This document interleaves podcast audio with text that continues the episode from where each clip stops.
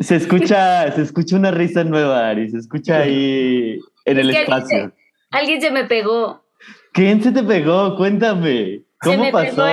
se me pegó el dueño de la casa, que dice que ya nos vino a supervisar para ver qué estamos haciendo. Ah, muy bien, muy bien. No, muy porque bien. escucha cosas raras y que ya mejor vino a ver qué era lo que estaba pasando. Claro. Voy a cobrar otro tipo de renta.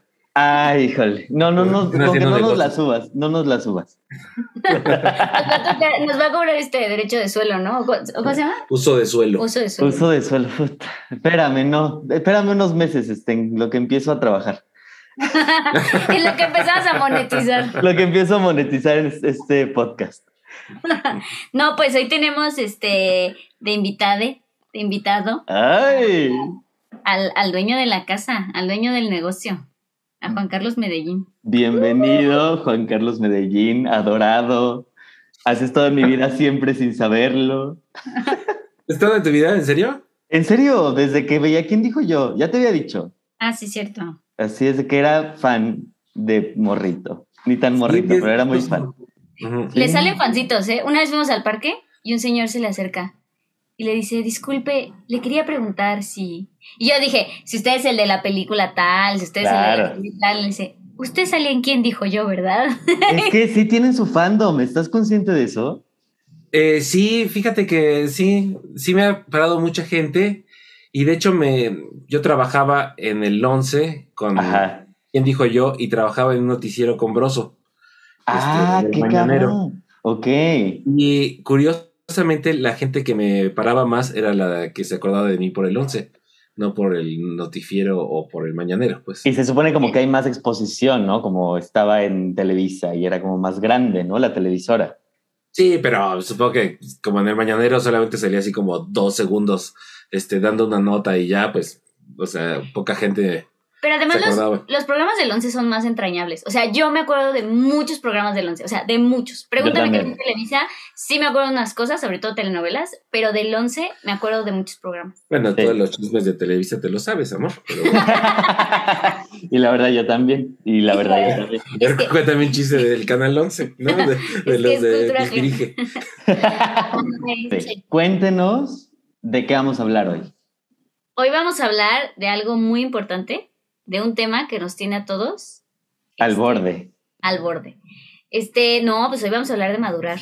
De madurar porque hoy tenemos a alguien muy maduro. Exactamente. Casi se me atora el agua al hablar de ya, Que ya se nos cayó del árbol. Ya se nos ah, cayó del árbol. Ya se cayó del árbol, ok. Ya este, está bien madurito. ¿Qué fruto? Si fueras un fruto, Medellín, ¿qué fruto serías? Yo pues, sería un mango.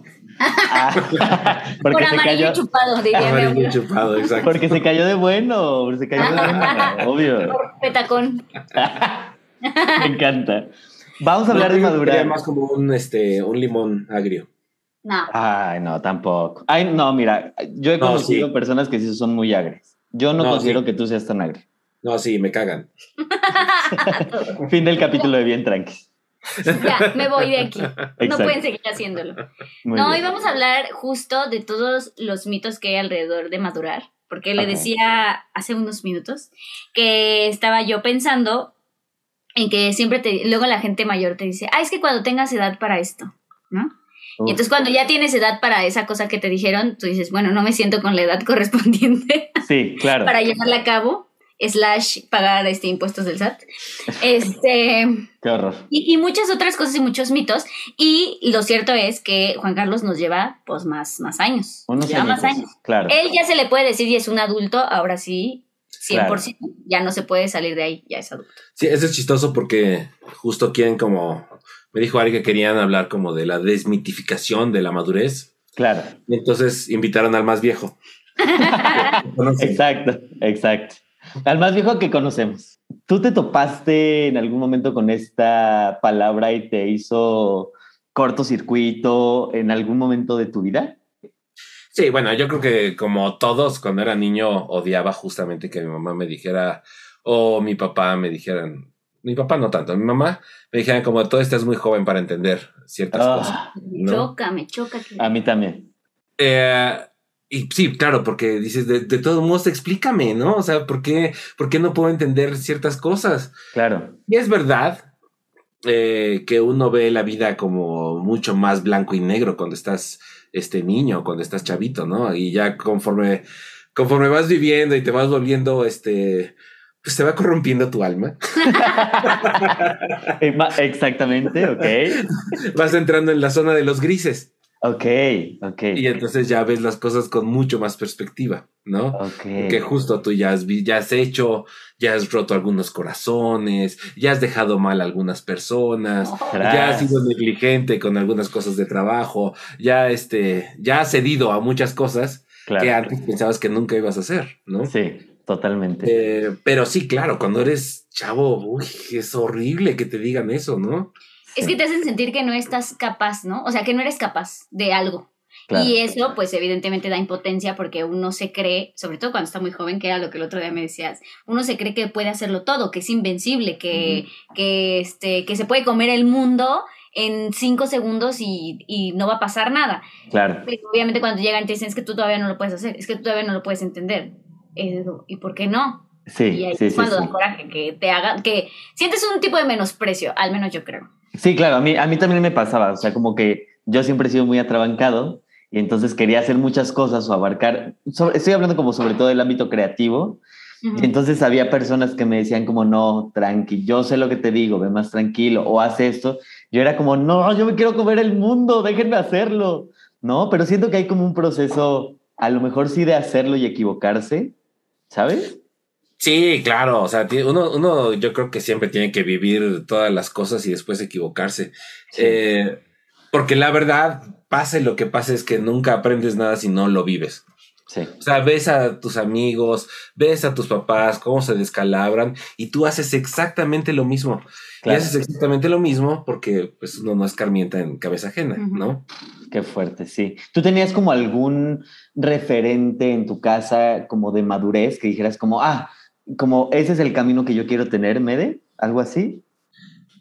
Pues, a ver, eh, mi papá se fue cuando yo estaba muy bebé. Ok. Entonces, en realidad, él no, no, no figuraba en mi casa. Era, esa es la parte triste. fueron violines tristes, fueron violines tristes. Totalmente. Entonces, siempre mi referente fue mi mamá. Al principio era mi abuelo. Ok. Este, pero bueno, eso fue hasta que yo tenía como ocho o nueve años, ¿no? Entonces, él era como mi referente de cómo, cómo debía de ser uno cuando era hombrecito, ¿no? Entonces, él, claro. él me enseñaba que, que, tenía que pelear, que si alguien me, este, me faltaba el respeto o algo por el estilo, entonces yo tenía que pelear o este okay. o las otras cosas, ¿no? Que tenía que hacer la tarea claro. o este tipo de, de, frases como tú eres el hombrecito de la casa. Claro, a mí también me lo dijeron, la verdad. Ajá. Es una cosa horrible. Sí, ese es horrible porque sí. Es hay un peso, ¿no? Exacto, hay como una responsabilidad ahí como que tienes, o sea, es como pase lo que pase y pase lo que pase en tu vida, tienes que ser el hombre de la casa. Y es como, ok, dame chance de vivir y entender este pedo. No, y además, además es muy chistoso porque tú eres el hombre de la casa, pero mi mamá pues, era quien mandaba. Claro. Entonces es muy raro que te digan eres el hombrecito de la casa y entonces ya no sabes qué significa eso. Ajá. Ajá. O sea, es como, como, sí, o sea, soy hombre, Claro. Y entonces estás diciendo como una obviedad, como de, sí, eres el único hombrecito que está en la casa, o, o, o eso tiene un peso este, jerárquico, sí. ¿no? Claro, claro, y claro. Ahora, y ahora que ya están grandes, ya sí sienten que son el hombre de la casa. O sea, cuando tú vas, por ejemplo, Emma, a casa de tu mamá, o cuando tú vas a la casa de tu mamá, que está tu hermana, tus sobrinos, ¿sí sienten que son los hombres de la casa? O sea, sienten que hay un algo que dicen yo lo tengo que resolver, o yo se lo resuelvo porque a mí me toca, o que la gente se voltea a preguntar, a, a, a, o sea, pasa en mi casa, sí. que cuando preguntan algo muchas veces me voltean a ver a mí, para que yo les responda. Mm. Ok. Y como, ¿por qué me preguntan a mí? Pues sí, yo, yo, tampoco tengo la respuesta. Estoy en el mismo tren que ustedes, ¿no? Como que lo voy a resolver yo. Pero sí siento un impulso y un poco un poder de decir, ah, bueno, pues miren, yo creo que es esto, pues hagamos esto. ¿Ustedes sienten eso? O sea, sienten que su opinión vale más, no que valga más, que es la que van a tomar en cuenta. Yo, en mi caso, es muy chistoso porque Mi mamá y mi hermana, mi hermana es mayor que yo, mucho mayor. No, mucho, mucho mayor. Ya la pintaste de 70 años, Medellín. dos años y medio mayor. Ok. Y las dos son fortísimas, o sea, son, tienen un carácter muy fuerte las dos. Ok, ok. Entonces, las dos hacen lo que se les pega la gana, siempre. Ok. Y siempre fue así. Entonces, es muy chistoso porque hay una, yo siento que hay como un, una cosa ahí construida social en la cual es, cuando se trata de tomar decisiones sobre cosas de la casa o de, bueno, de la casa de mi mamá, ¿no? Que yo tampoco, como no vivo ahí, pues tampoco tendría por qué tomar una decisión. Pero te incluyen mucho. Sí, me, como que me preguntan, pero se sabe que quien va a tomar la decisión es mi, es mi mamá. Ok. Mi hermana, mi hermana se va a pelear con ella porque todo el tiempo tienen ese tipo de broncas. Y ella sí vive con mi mamá. Y mis sobrinos, o sea, cualquier cosa que tenga que ver con mis sobrinos, todavía yo me tengo que pelear con mi hermana si, le, si quiero hacer algo con mis sobrinos, porque todavía como que ella quiere tener injerencia sobre ellos a pesar de que ya son mayores de edad. Ok.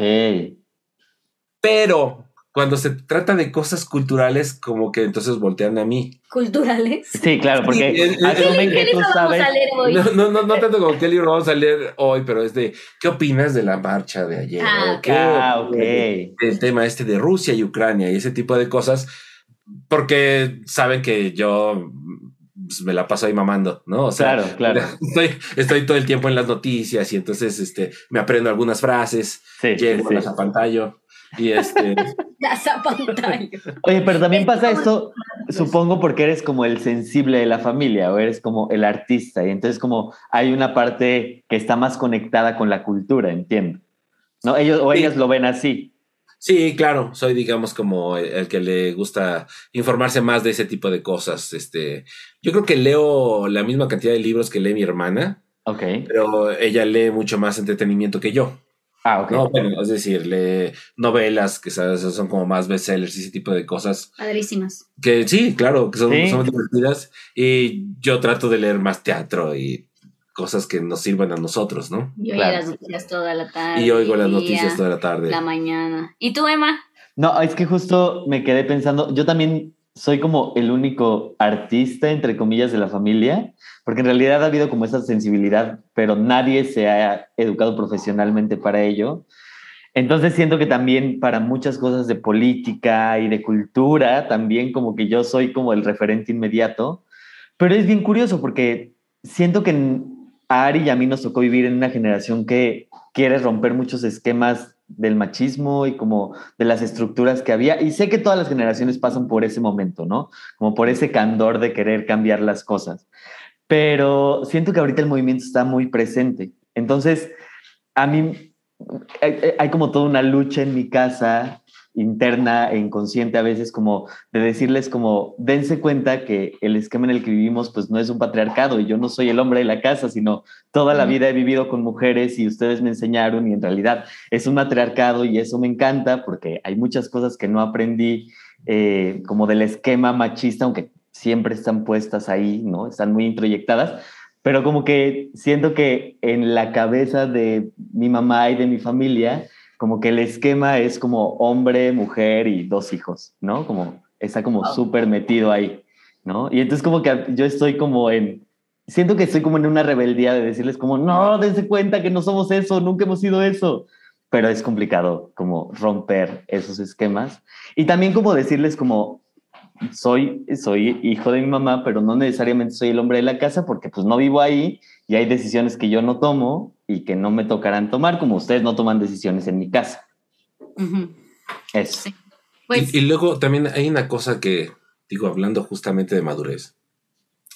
Em, no, no sé si a ustedes les pasa, pero yo desde que estaba en la universidad, que estaba justo en ese momento de querer cambiar el mundo y ese tipo de cosas, cuando íbamos a reuniones familiares, me refiero como de la familia más extensa, pues siempre era el que argumentaba en temas sociales eh, acerca el de que lo- se peleaba, el que se Sí. peleaba. Sí, ¿no? claro. De los derechos de los homosexuales y de, de racismo y de clasismo y cosas. Pero como yo me dedicaba al teatro, eh, empezó a pasar que, que se creó un filtro. Ok.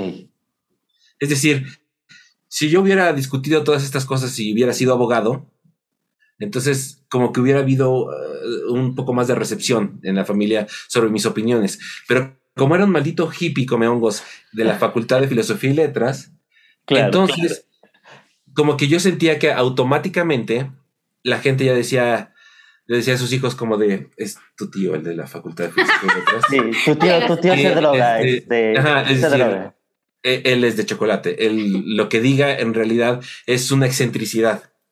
y entonces, como que es ese, tienes un lugar que precisamente parece que nunca va a madurar.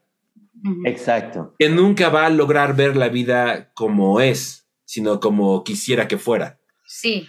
¿No? Y eso, este, entonces de eso me pasaba mucho y siento que todavía hasta la fecha un poco vivo con ese estigma o bueno, muchos de nosotros vivimos con ese estigma. Claro. Sí, a mí, a mí no me hacen caso en mi casa. O sea, como que las cosas que yo digo siempre me dicen, ay, sí, sí, tus libertades, ay, sí, sí, tus, tus, este... Tus ideas nuevas, ¿no? Tus ganas de que, quiere, de que cambie el mundo, ¿no? Y yo digo, no, es lo que está pasando ahora. Pero justo como ellos no viven, pareciera que es una tontería, ¿no? Pero ellos no viven eh, con la actualidad con la que yo vivo, o sea, que, que las noticias me llegan a mí como de una manera más contundente, ¿no? Están dentro de mi generación, están pasando a las personas que yo conozco, etcétera. Eh, como que ellos dicen, ay, sí, sí, tus libertades, sí, sí, sí, tus, tus, tus ideas, tus ideas, son, son tus ideas de, de artista. Y es como, no tiene que ver con ser artista, tiene que ver con, con que está sucediendo en el mundo y que si tú no lo quieres escuchar porque no te está afectando o porque crees que no te está afectando, pues es distinto, ¿no? Mi mamá sí me hace más caso de hecho, ayer tuve una plática, mm, bueno, no fue una plática, fue un comentario, porque yo sé que a ella le violenta mucho. Ella trabaja cerca del Monumento a la Revolución. Claro. La marcha pasada la pasó muy mal porque ella salió de este, del trabajo y vio muchas cosas muy fuertes, entre ellas gente peleándose, este, ¿cómo se llaman los policías que traen? Los granaderos, este, bueno, no me acuerdo si eran hombres o eran mujeres, pero pero vio, vio que estaban aventando gas, como que ella salió corriendo de allí, llegó al metro, lo vio pintado, no pasaba ningún metro, o sea, como que le fue muy apabullante salir de su rutina y de pronto ver la ciudad distinta, ¿no? Claro. Y entonces ella llegó fúrica porque ella me dijo, es que, es que no puede ser, es que ¿por qué pasó esto? ¿Por qué pasó lo otro? Y le dije, mira, tú estás en este momento asustada, entonces cálmate y ya, como que le expliqué. Pero este año me dijo, es que me voy a ir más temprano porque no quiero que me vaya a pasar lo que me pasó el año pasado. Y le dije, no te enojes, si sales de ahí, no te enojes. Hay un grupo de gente que probablemente no comparta lo que tú compartes, o sea, los ideales que tú compartes. Le dije, pero no, solo no les hagas caso. Claro. Y, y, sigue tu camino y trata de llegar con bien. Aléjate de lo que te parezca que es este peligroso y listo. Y le dije, esto es muy importante. Le dije, es muy importante porque es para ti y es para mí y es para, para muchas otras personas, ¿no? Claro. Y entonces, como que ella cambió el, el mood del día. O sea, bueno, yo sentí y me dijo gracias, o sea, como que le dio mucha ternura que le dijera eso, supongo. Espero, ¿no? Y me dijo, te quiero mucho, eres así como tal, ¿no? Y como que ya nos dijimos cosas bonitas. Y este, y entonces yo sentí que, que poquito a poco voy ayudándole a cambiar la perspectiva de algunas cosas. Pero no pasa eso con toda mi familia. O sea, si yo llego y digo, no, es que el movimiento, es que tal, me van a decir, ajá, sí, ok. Bueno, dile a tu tío que venga para acá y que no sé, o sea, ¿sabes? O sea, claro, y que también creo que justo un momento de madurez, como en la vida, es justo ese momento donde te das cuenta que tus opiniones no son las mismas que las de tu familia y creo que uno lucha, yo lucho mucho con eso, ¿no? Como con ideas que están como súper introyectadas en mi familia.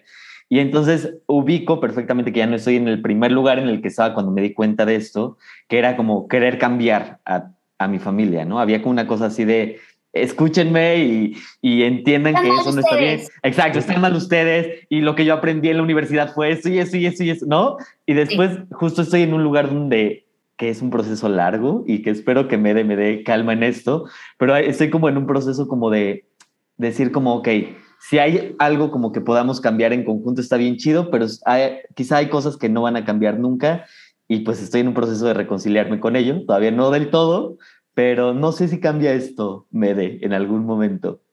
O sea, bueno, yo... Tú que lo tienes todo resuelto. Exacto, tú que lo tienes todo resuelto, maestría en madurez. No, me pasa, bueno, claro, hay gente de tu familia que, o sea, hablando como de la extensa familia, hay gente que yo creo que con la que no uno nunca va a compaginar, ¿no? Y que representa una agresión a lo que crees. Claro. Y esa gente, pues ni modo, más bien se va, va, a tender a alejarse y tú te vas a alejar de ellos y se van a encontrar de repente en algún velorio o en algún, este, o en la fiesta de alguien, ¿sabes? Claro, claro. Y, no va a pasar de, ah, qué vale, ¿cómo estás? Mm. Pero lo que sí va pasando con la familia cercana, con la gente que realmente quieres, la que es indispensable, es que yo creo que sí, o por lo menos en mi caso, fue pasando que empezamos a encontrar también un camino, un terreno un poco más este, céntrico entre los dos, ¿no? Em, o sea, es que es chistoso porque yo cuando dejé mi casa, em, bueno, los primeros años dependes mucho de tu mamá. Bueno, no sé, este fue mi caso, ¿no? Sí, claro. o sea, no, ir, a lavar a su casa, robar la despensa, este, pedir dinero para completar, cosas por el estilo. Sí. Y después ya no, después ya como que ya vino una independencia realmente más, este, o sea, una mayor independencia económica. Y cuando eso pasa, que te vuelves el dueño de tu vida, yo siento que hay un momento de alejarse completamente. O sea, sí veía a mi mamá y veía a mi familia, pero los veía muy poco. O sea, los veía una vez a la semana y hay veces que menos. Claro. Y este, porque justamente ya estaba yo viviendo la vida en mis términos, con mis reglas, ¿no? Y entonces había momentos en los cuales como que empiezas tú mismo, cuando, cuando tienes ese poder, lo que empiezas a hacer es como de, ya, esa gente no tengo tiempo para discutir esto. Sí. Pero después me pasó, conforme fue pasando el tiempo, que eh, me reencontré con mi papá, este, después de 18 años de no verlo. Wow. Y entonces la verdad es que como mi papá no había, este, no había participado particularmente en mi vida, también llegó un momento en el cual yo dije, bueno, no tengo resentimiento a este señor porque no. no, me, lo había visto. demasiado. Es decir, quien mandaba era mi mamá. Es decir, todos mis consejos vinieron de allá. Pero entonces cuando lo encontré, la verdad es que me pareció una persona muy interesante. Órale. Entonces em, empecé como a platicar con él y eh, tenía yo como un hambre particular de todos los años que no había sabido de él, de cómo funcionaba su cerebro, que era algo que, me, que yo me había preguntado cuando era adolescente y demás. Y entonces, este, entonces me dio un sentimiento para con mi papá y con mi mamá de no tengo tiempo que perder con estos señores. Ok. ¿Sabes? Y entonces ahora como que busco mucho a mi mamá. Y entonces ya no importa, porque también lo que va pasando es que, pues estas pláticas ontológicas acerca de, cómo debe de funcionar el mundo, de si las reglas están bien o están mal, ya sabes que no las vas a cambiar en cierto sentido. Okay. O sea, decir, no se les vas a cambiar a alguien que ya lleva 70 años viviendo así. Claro. ¿no? Digo, no es porque yo quiera cambiar muchas cosas de mi mamá, me parece que mi mamá es una persona muy empática y muy linda. Sí. ¿No? Pero hay un proceso donde sí como chocan las ideas, ¿no? Como una que otra. Una que otra, claro. Este, pero ya nuestra comunicación no tiene nada que ver con eso. Es decir, ya no hablamos tanto de esos temas tan elevados como hablar de nosotros. Sí. ¿No? De, de cómo estás y de vamos a caminar y mira nada más qué bonito ese árbol y esas cosas que se van volviendo como un poco más íntimas, ¿no? Como que esas son las cosas, porque también lo que va a pasar es que vas a tener muchos amigos o todos tenemos muchos amigos que también van creciendo completamente distinto, ¿no? Y que no piensan como uno.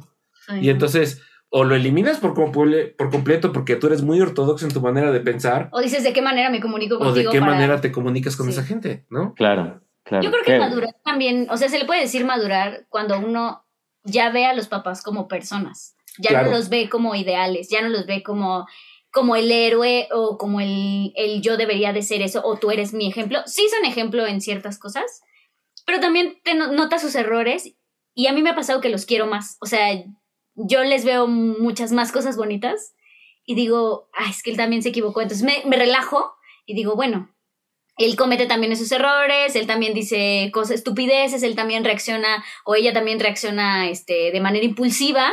Claro.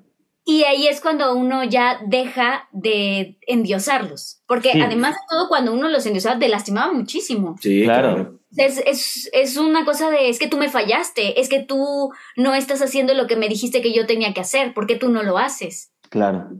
Y es bonito que entonces ahora ya uno pueda tener, bueno, yo sí lo tengo, yo con mis papás tengo una relación como mucho más humana que de, que de papá o mamá. Ok, eh, qué lindo, qué lindo eso. Y ahora, también pensando en, en madurar con los amigos, eh, pues para mí ha sido muy loco ver nuestro caminar juntos, Gary, porque hicimos la prepa juntos y luego hicimos la universidad juntos y luego también hubo un proceso como de distancia, ¿no? Porque los dos empezamos a trabajar en nuestras cosas, pero es bien curioso como acompañarse en estos procesos, ¿no? Y, y, a lo mejor no tengo la oportunidad de platicar con, con, más amigos y más amigas como lo hacemos aquí en este podcast, porque es como un espacio de abrir la conversación, pero yo sentía como que a lo mejor estábamos en procesos distintos de vida. Y me he dado cuenta que no, o sea, como que tenemos más o menos los mismos miedos y este, más o menos las mismas preocupaciones eh, gente cercana a nosotros se está casando y teniendo hijos y, y, eso es muy extraño y muy loco, pero sí es verdad, volviendo un poco a lo que dijo Mede, que somos como los eternos jóvenes por ser artistas. Solo por el hecho de ser artistas como que nos dan un poco de años extras. Sí, justo yo siempre le digo a él que es muy jovial, o sea, él piensa que no y siempre me dice, es que antes, no sé qué, y como que siempre habla como si tuviera 70 años. Cuando era joven. Ajá, pero en realidad tiene un alma muy jovial justo porque sí se dedica a esto y entonces todo el tiempo está entrando en el terreno de juego. Cuando viene de improvisar, o sea, cuando viene a ensayar, estos días que ha estado ensayando improvisación, o sea, toda la tarde es de aventarse chistes, de, de hacer ah. comentarios ácidos, ¿sabes? O sea, como que sí le entra. Es muy este, insoportable. No, no es insoportable, solo que sí se nota que entra en un terreno de juego y en un terreno como de, de estar liviano en la vida y de tomar las cosas con, con relajamiento, relajamiento. Sí, sí, sí. Relajación. Mm. Relajamiento. Y, y, evidentemente, pues sí, ¿no? Pero además tú y yo tenemos, o sea, tú Emma y yo tenemos... 28 años. bueno, tenemos 28 años. Pero, pero también tenemos como una forma de ver la vida muy similar. O sea, desde antes nos dábamos cuenta que él y yo nos hermanábamos porque pensábamos similar y cuando todas las personas estaban en su nicho de, ay, hay que ser hermanos todos, hay que ser familia todos y vivir juntos por siempre. Nos daba hueva. Y, y Emanuel y yo éramos como, ¿de qué están hablando? ¡Qué ridículos! Aléjense, váyanse. Y probablemente era una cosa muy grinch de nuestra parte, pero nosotros sabíamos que era lo que queríamos y ahí era donde nos hermanábamos. O sea, desde el momento en que llegamos a la escuela y todo el mundo dijo, ay, hay que querernos siempre. Y nosotros dijimos, no, no, gracias. Y a nosotros nos dio asquito, así de, no, no, no, no, no te acerques. Y lo cierto es que cuando sucedieron esas peleas, a quien lastimó menos fueron a nosotros dos. Claro. Porque nosotros no estábamos enganchados con el hay, hay, que, hay que querernos siempre. O sea. Eh, sí. También creo que. es que, es que creo, creo, creo yo que uno hace esas cosas como de hay que ser este, hermanos todos en la vida cuando no encuentras a alguien. Yo creo que cuando encuentras a alguien. Pasa. Ah, está muy cabrón. Claro, solo pasa. Ya, tienes ese vínculo resuelto. ¿no? Claro. ya no quiero más. Ya no me entra más gente aquí. claro. Y si te vuelve a pasar, bueno, sí, puedes tener tres, cuatro, ¿no? O sea, pero pero más bien creo que todos como que estamos buscando justo pertenecer a una cosa así muy fuerte y demás. Y hay veces que simplemente no entra esa conexión y la tratas de forzar. Exacto, sí. ¿No? Pero, pero sí, es una, sí es un padecimiento muy juvenil el decir hay que ser familia siempre y hay que querernos siempre. O sea, sí lo es. Sí, pero yo creo que, yo creo que, a ver. O sea, tú ahora conoces gente nueva. O sea, vas, pon tú. No, yo sé que conoces gente nueva. pero que, por ejemplo, van ustedes a un nuevo proyecto que va a durar meses. Ok. Entonces llegas y ves a las personas y te empiezan a caer bien o te empiezan a caer mal, ¿no? Pero no llegas y les dices, ay, hay que querernos siempre, qué padre que estamos todos juntos, hay que ser, hay que ser este, mm. amigos para toda la vida. Uno ya no dice eso. No. Uno dice, bueno, me voy a ir con mi calma, te voy a conocer a ti, contigo me llevo mejor, contigo no. Claro. ¿Sí me entiendes? Es un padecimiento de la, de la juventud. Eh, sí, sí, es este. Yo, yo tendía, y creo que todavía tiendo a ser muy sociable, ¿no? Como que me puedo mover muy fácil en círculos eh, y en grupos. Pero es verdad que yo al principio, con los grupos de teatro, como que siempre decía, como, ok, como quiero ser amigo de todos. Y ahora cada vez me pasa menos. Ahora, si se da, es muy bonito, pero no siempre se da y también está padre, está bien. Sí, y, podemos trabajar juntos, fin, es lo único que importa. Sí, ahora ya no, ya no me pasa, ya llego a un, precisamente como a un proyecto y no trato de, de ser amigo de alguien particularmente, pero sí me acuerdo que al principio, cuando estaba más o menos de su edad, sí llegaba y si bien no hacía el asunto de todos seamos hermanos, sí como que estaba buscando en la mirada de alguien una conexión. ¿Cómo a nuestra edad? ¿Cómo nuestra edad? Nosotros ya tenemos casi 30. Bueno, pero me refiero a que en los 20 de la facultad a que tuve treinta y tantos años. Claro. esos son los comentarios que se hace. no, pero sí tiene razón. Está hablando como sus mid-20s. Yo entendí. Mid-20s. Mid-20s. Es que aparte yo salí de la carrera muy tarde. Yo salí. Ah, claro, tú empezaste tarde. Eh, empecé tarde y este y salí que como los 24 de la carrera. Entonces, estos primeros seis años de ahí a los 30, como que justo yo como que buscaba esas conexiones de, de quién voy a ser amigo. Me acuerdo muy bien que eh, salí con un proyecto que se llamaba La Copa Improvisadores. Ok. Que era, éramos un chorro, éramos como un elenco de 40 personas. Ok. Y todos éramos chavos que estábamos saliendo de la escuela. Y entonces eh, nos dirigían Carlos Corona, Juan Carlos Vives, Ricardo Esquerra, Alejandro Calva. Y Carlos Corona nos dijo, esta, estas personas que ven alrededor de ustedes son las personas con las que van a trabajar el resto de su vida. Wow. Es decir, se van a estar encontrando una y otra vez durante mucho tiempo, pues, este, porque es su generación, ¿no? Y entonces yo me acuerdo de eso, de se me quedó muy grabado porque sí, justo estaba como yo buscando esa mirada de, de conexión, de aquí es, ¿no? De este y, y, esta van a ser mis hermanos de toda la vida, mis sí, sí, sí. Y sí pasó, pasó de alguna manera como que justo me hice muy amigo de Valentina Sierra, me hice muy amigo de Ferbonilla, me hice muy amigo de Omar Medina, de José Luis Aldaña, de Leortis Gris en su momento. Qué generación. Los escuchas casi no conocen a todas esas personas.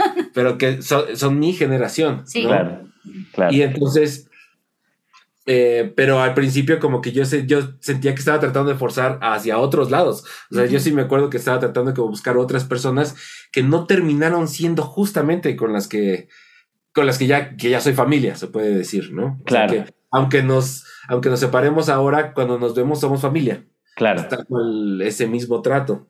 Y que también creo que viene con la madurez. Ay, esto que todos los días se dice en el teatro y no sé si en todos los ámbitos, pero como separar el trabajo de la amistad que es como, al principio es como súper eh, determinante, ¿no? Pero luego pasa que no, ¿no? O sea, luego pasa que no puedes separar el trabajo de la amistad y funciona bien, o luego lo separas y también funciona bien. O sea, por ejemplo, me ha pasado que trabajo con ciertos compañeros o compañeras de la generación con los que no fui amigo en la escuela, pero que trabajamos bien. Y es diferente a mi relación que tengo con Ari, que además nos funciona pues trabajar juntos porque nos divertimos igual, ¿no? Es como no sé, siento que eso viene con la madurez, como de entender ese viaje. Yo, creo que justo como la madurez no llega a una cierta edad, sino depende de los procesos. Claro. Hay gente que sorprende cuando en el ámbito profesional te das cuenta que no puede hacerlo, o sea, que no puede separarlo.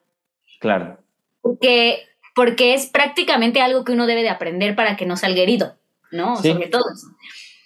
Y, y a mí sí me sorprende lo repito de nuevo, siento que la madurez depende de los procesos, como ya llegando un poco a una conclusión en esta, en esta plática, porque, porque me, me, parece que luego hay unos casos gravísimos de, es que tú y yo ya nos fuimos de fiesta o tú y yo ya comimos juntos, ¿por qué no me estás respondiendo de esta manera? Y es claro. porque no tiene que ver, o sea, no tiene que ver que tú y yo hayamos pasado un buen momento en un café o en una fiesta a que de pronto yo tenga que entregarte todo mi tiempo o, toda mi disponibilidad para tu proyecto. O sea, claro. no, las cosas no son así. Claro.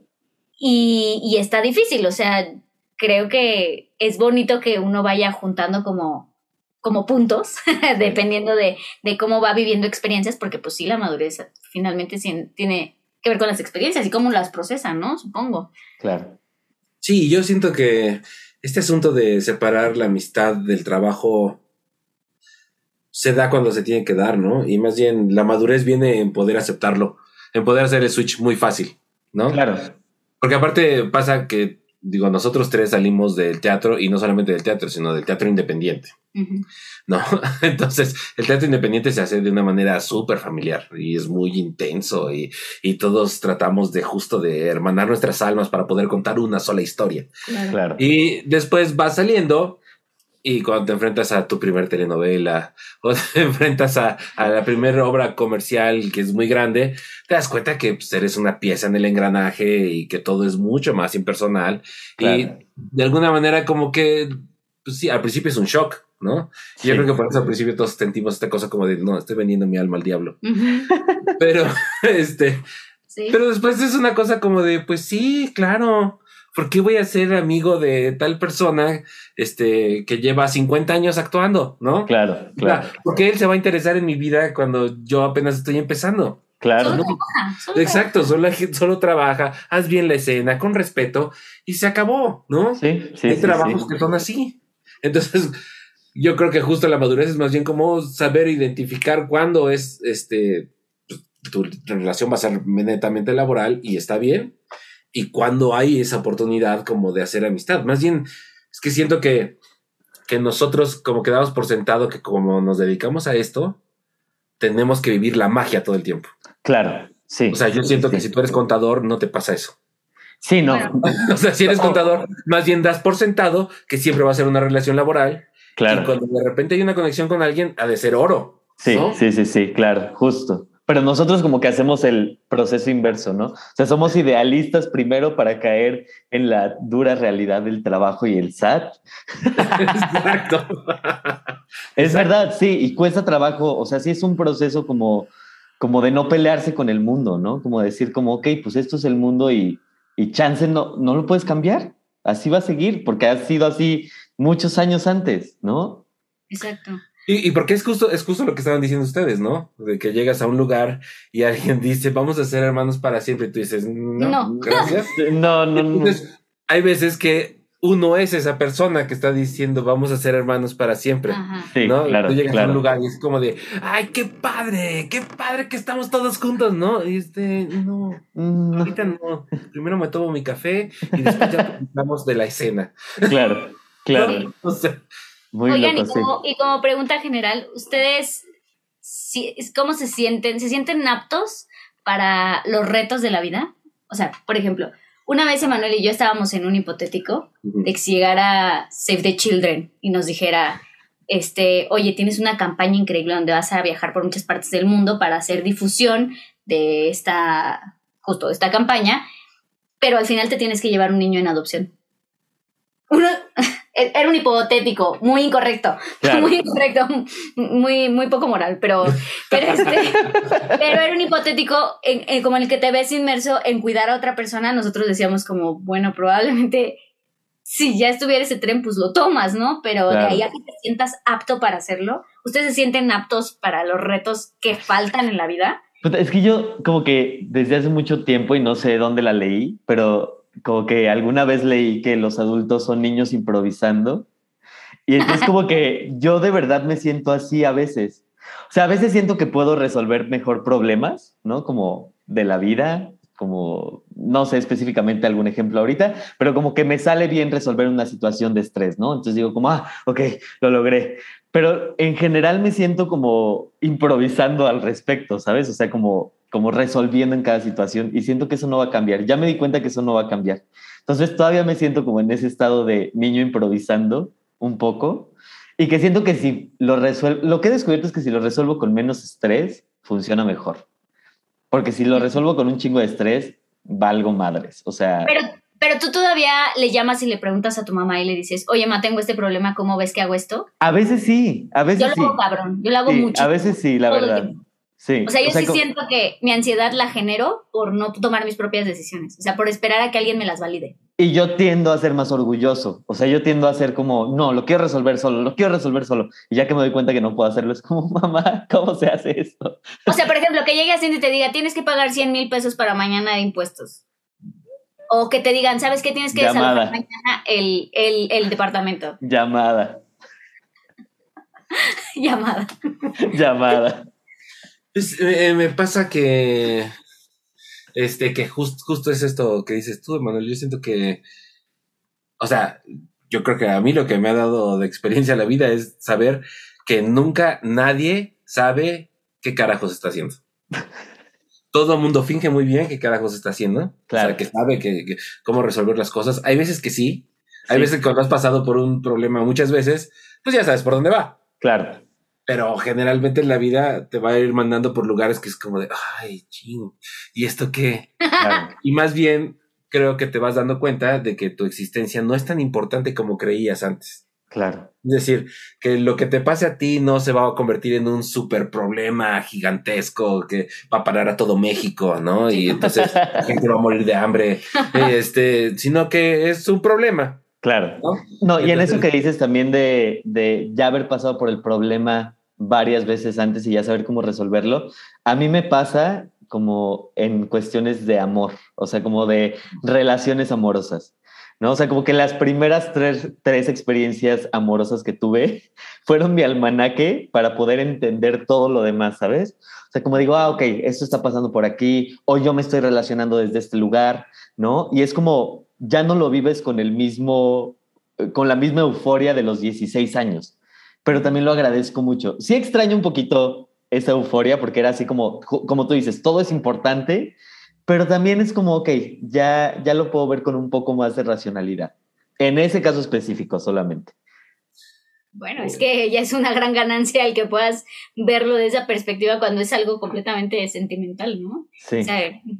pero tú todavía llamas a tu mamá, o sea, tú todavía tienes, que te diga si en la mañana tienes que pagar 100 mil pesos de impuestos o mañana tienes que desalojar el departamento o...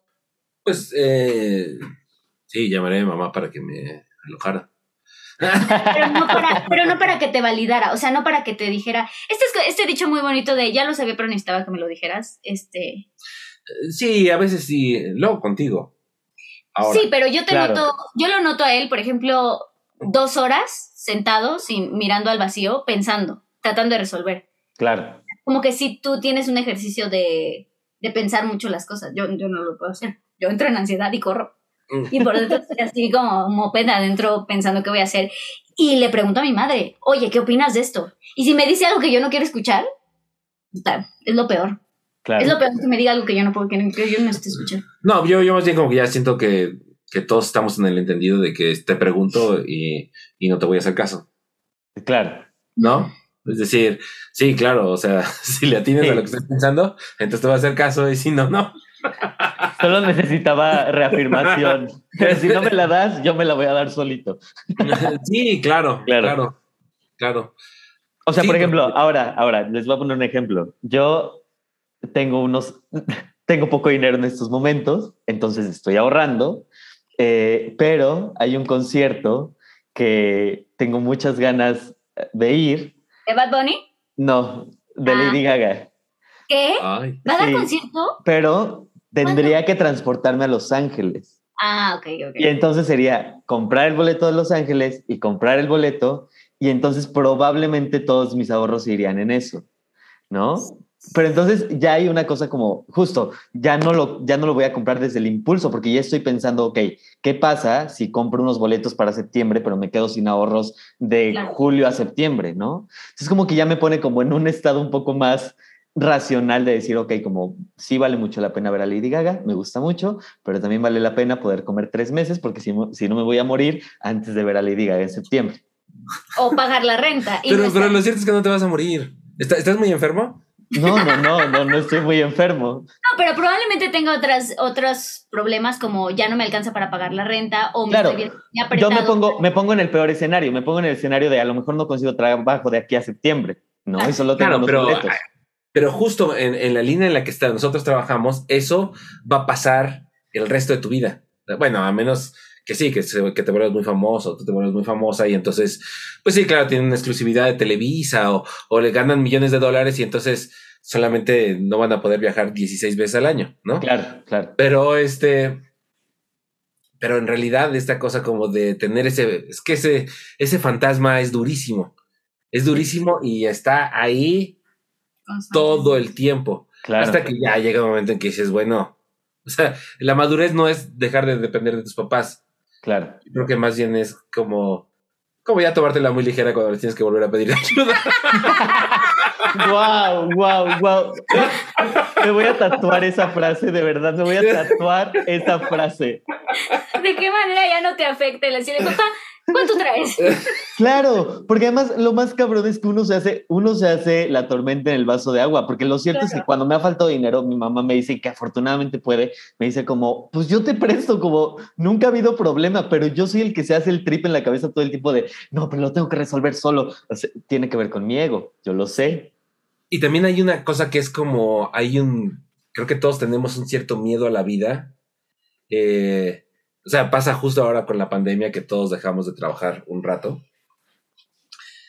Que yo le decía a Ari, bueno, también este es el momento para superar ciertos miedos.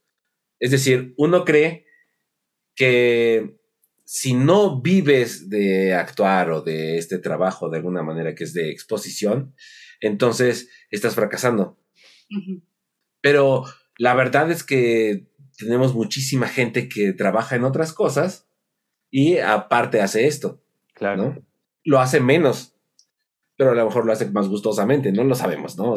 claro. Pero el punto es que, que con eso de la pandemia yo decía, bueno, si las cosas se vuelven muy críticas, entonces lo único que va a pasar es que me voy a comprar mi mochilita de Rappi, voy a salir en mi moto y voy a empezar a entregar comida.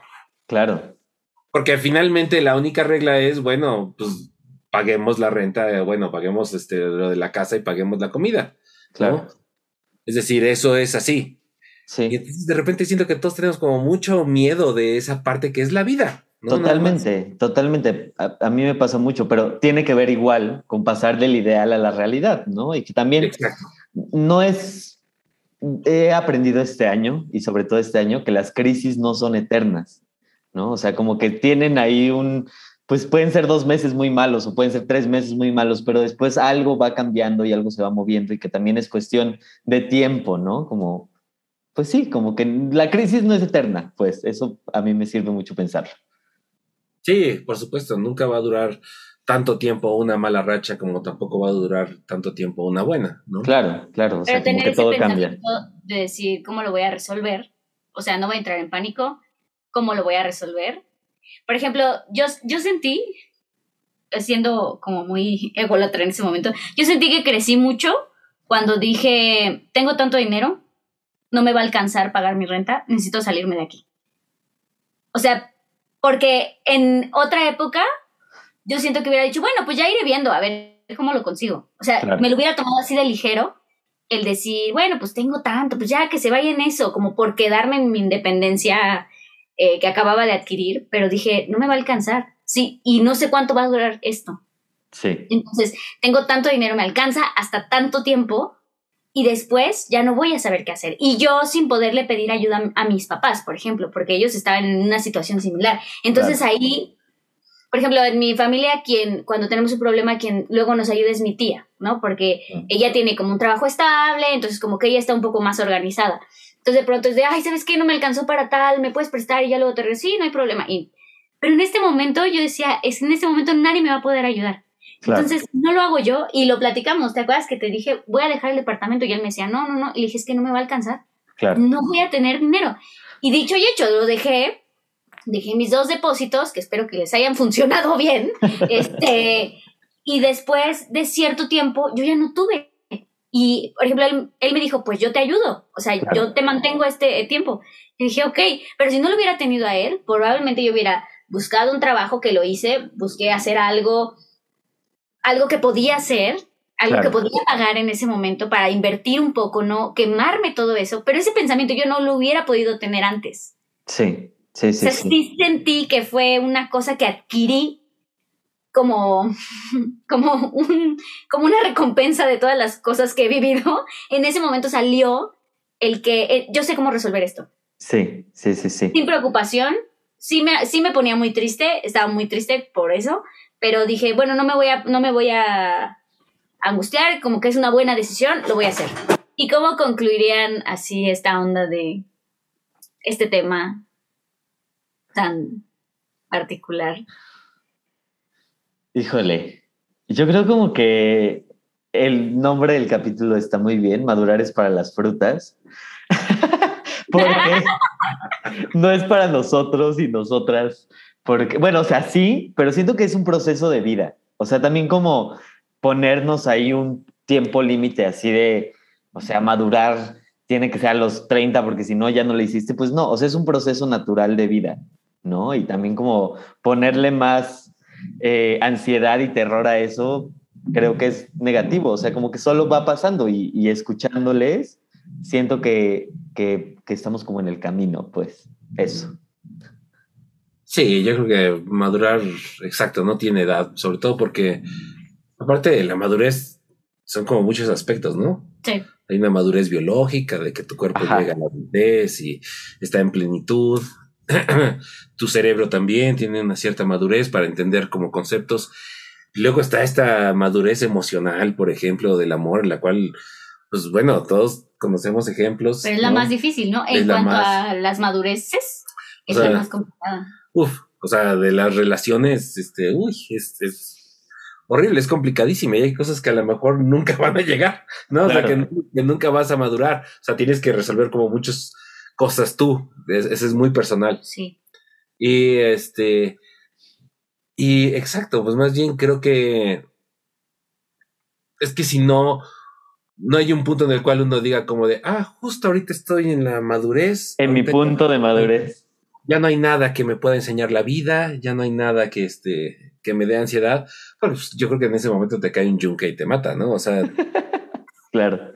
Además, ¿para qué uno necesita estar listo? O sea, es como lo que, ¿para qué, ¿para qué procesos necesito no estar listo? Claro. Para tener hijos, bueno, hay un montón de gente que tiene hijos a los 15 años y lo va sobrellevando, ¿no? No importa. Gente que los tiene a los 40 y de, todas maneras sigue sin saber qué hacer, sin poder organizarse. O sea, para tener un trabajo estable, pues eso finalmente es el ideal, ¿no? El poder estar ahí. Para mantener una casa, pues bueno, pues igual uno lo sobrevive. O sea, como para qué uno tendría que llegar a ese punto en el que te digan, ya lo entenderás. Claro. Pero aparte, es que es muy chistoso porque sí, sí vamos atrasando las cosas, ¿no? Precisamente en ese espíritu. En el espíritu de, no, no, no, no, no, no, no, no. Puede ser que estés muy enamorado, pero sabes que si a los 25 te casas, es lo más seguro es que sea un error. Claro. ¿No? Sí. Entonces lo vas proponiendo y de repente llegas a los 45. y sí, sin casarte. ya se me fue el tren. Ya se me está yendo el tren. Ya no voy a poder amar. Pero esto no es un ejemplo particular. Esto no es un ejemplo particular.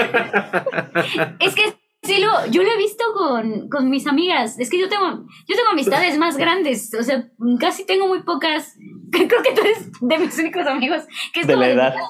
Casi todos son más grandes y sí es esta onda de, no, es que no tengo pareja, es que ya debería de tener, y es como, bueno, a lo mejor yo porque tengo pareja, ¿no? Y estoy bien, pero, pero evidentemente ha de ser un shock, sobre todo también a nivel social, pues está establecido que ya a los 30, pues ya, ¿no? Ya debes haber establecido un vínculo y ya deben estar en pláticas para tener una casa. Y... a mí me pasó que más bien eh, durante todos mis 20, desde que salí, tuve una relación de 7 años. Ok. Y después la terminé cuando estaba en mis 30. Entonces, digamos, como que toda esa parte de los 20 que debí haber vivido de la soltería la viví durante los 30. Ok. Y sí, era una cosa extraña, como pues, yo necesitaba madurar esas cosas, yo creo. esos procesos. pero la gente ya te veía así de. Sí, claro. claro. no, y no solo eso. Este, sí estaba en un desfase en el sentido de que no era tan divertido como yo me imaginaba, mm. porque siento que no lo estaba viendo con los ojos de cuando hubiera tenido 20 años. claro, claro. Y que también cambia la percepción. O sea, justo yo le he contado mucho a Ari que yo tuve una relación de yo teniendo 18 años con una persona que tenía 28 años Y entonces yo, yo veía a esa persona súper madura, ¿sabes? O sea, era como, ah, ¿sabes? O sea, a los 28 uno es así. Y eh, eh, fue un desmadre esa relación. Pero bueno, pensándome ahora mis 28 años, digo como, o sea, no, o sea, seguramente no sabía qué estaba haciendo tampoco él, ¿sabes? Y yo le ponía como demasiadas cosas a él por el simple hecho de tener 28 años. Y ahora que tengo 28 años digo como, pues no, o sea, no era como lo maduro que yo imaginaba que era, ¿sabes? No era. Y, y, probablemente cuando lleguemos a, a la edad de Medellín, digamos, no lo tenía todo resuelto como nos prometió. Exacto. Nos lo prometiste, nos lo prometiste. Nos había prometido. Tenemos este podcast de referencia diciendo, sí, a esta edad ya vas a poder ser feliz. Exactamente. O sea, es que yo les digo estas cosas, pero pues los van a entender hasta que lleguen a mi edad. Ah. ya nos joveneó, Ari, ya nos joveneó. Pero además él tiene un montón de amigos que luego yo voy y digo, no, no, chao. No, no, Esa fruta no, maduró. Esa fruta nunca se cayó del árbol. Híjole. Sí pasa, sí pasa que se queda la manzana toda este rojita, rojita, pero durita, durita. Pero durita. Sí pasa, sí no pasa. Madurado, se secó en el árbol. Se secó en el árbol, hijos. No, Qué pues es que son procesos, son procesos. Yo también, y también conozco gente muy joven que ha vivido muchas cosas, por ejemplo, gente que ha trabajado en el medio desde muy jovencita. Claro, claro. Que ya tiene un tipo de, de maña, de justo de madurez, de decir, quiero esto, quiero lo otro, llego, me voy. O sea, como que ya no les preocupa esto de, ay, ay, tengo llamado, ay, ay, ¿qué me va a pasar? Ay, que no sé, a, a nuestros radioescuchas, podcast escuchas, este, nos dirán que muchos de ellos no se dedican a lo que nosotros nos dedicamos. Mm, y entonces casi siempre tratamos de hacer como un, un símil con, con las cosas que pasan en la vida normal. Exactamente. Y pues ya nos dirán. Es que es muy chistoso porque siento que justo ahorita ustedes hablan mucho de ubicar como la madurez en el momento de dejar de estar tan angustiado. Sí, totalmente. Creo que estamos en ese proceso de querer, desear eh, no estar angustiados. Y no, o sea, es un... No, o sea, está, está bien. Es que, es que yo veo hacia el futuro y veo... A mí me encanta ver así a la gente mayor. Ok.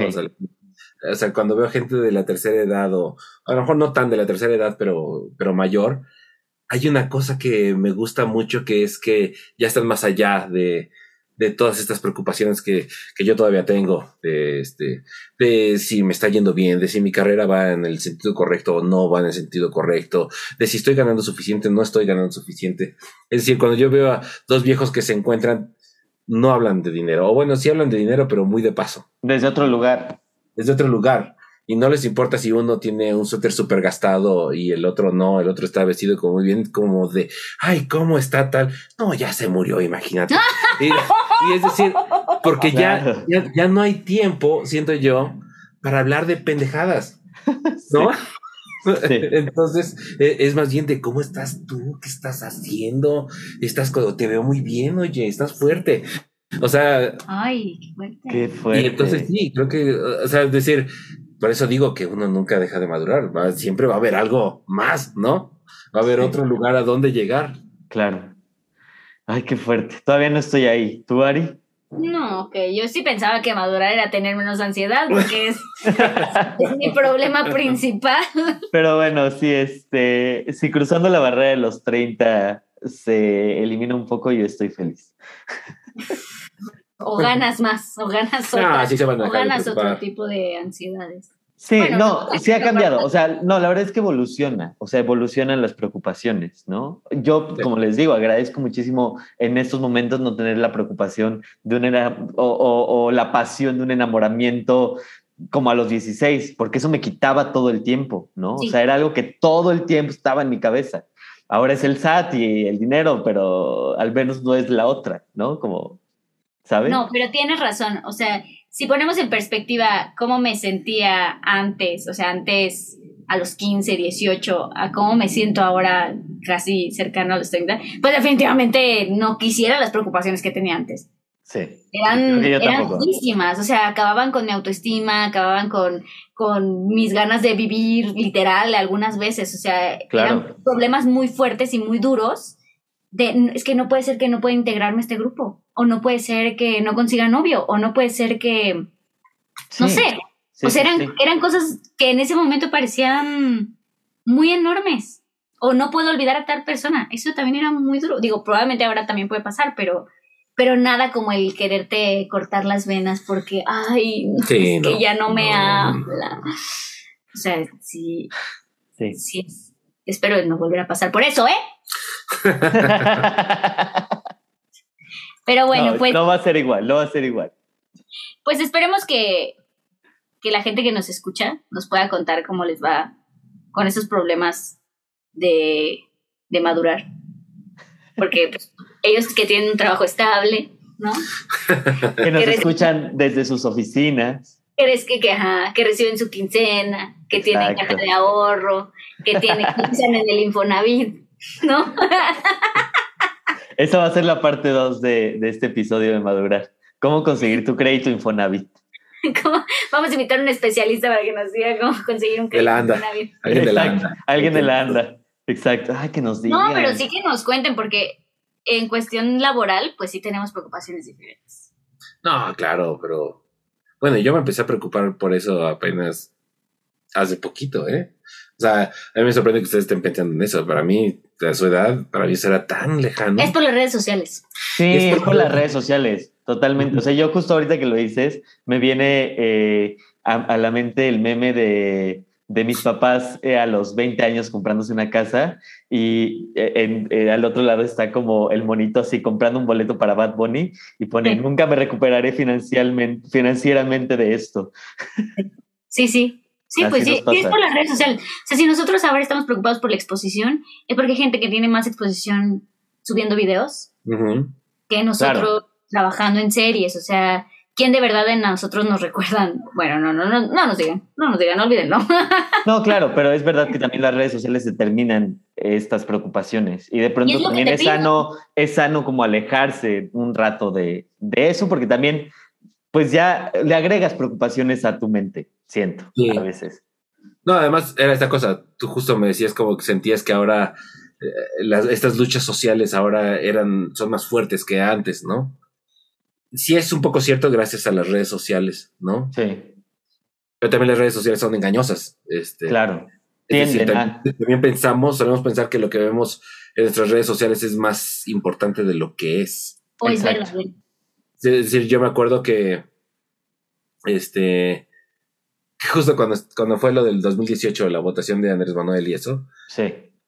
Pues yo estaba seguro que iba a ganar de una manera aplastante. Es decir, yo pensé que no había un solo panista en México. Claro.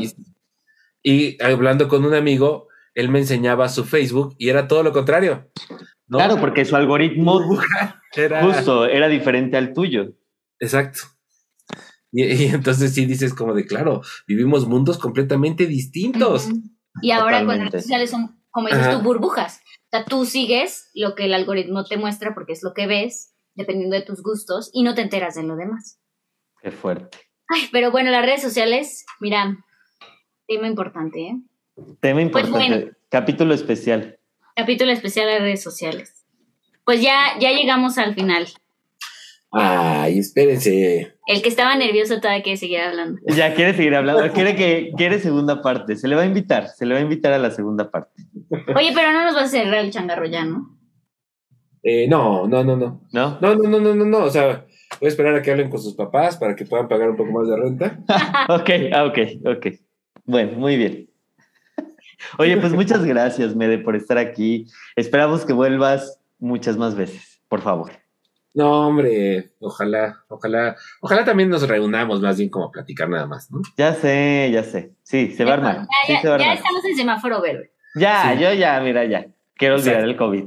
Recordarlo como una mala época de mi vida. Por un café. Exacto. O bueno, unas cheves. Ustedes, ¿cómo, dicen los, chavos ahora? Cheve.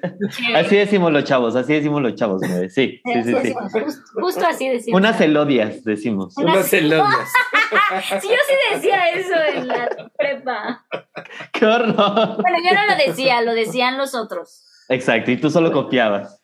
Yo solo, no, yo no decía. Yo decía Perfecto.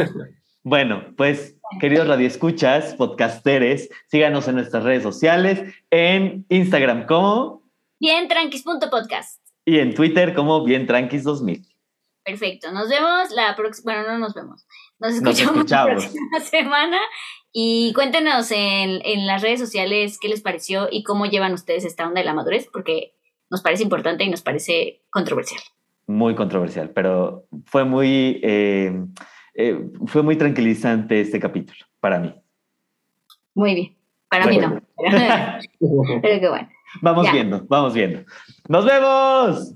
Adiós. Hasta luego.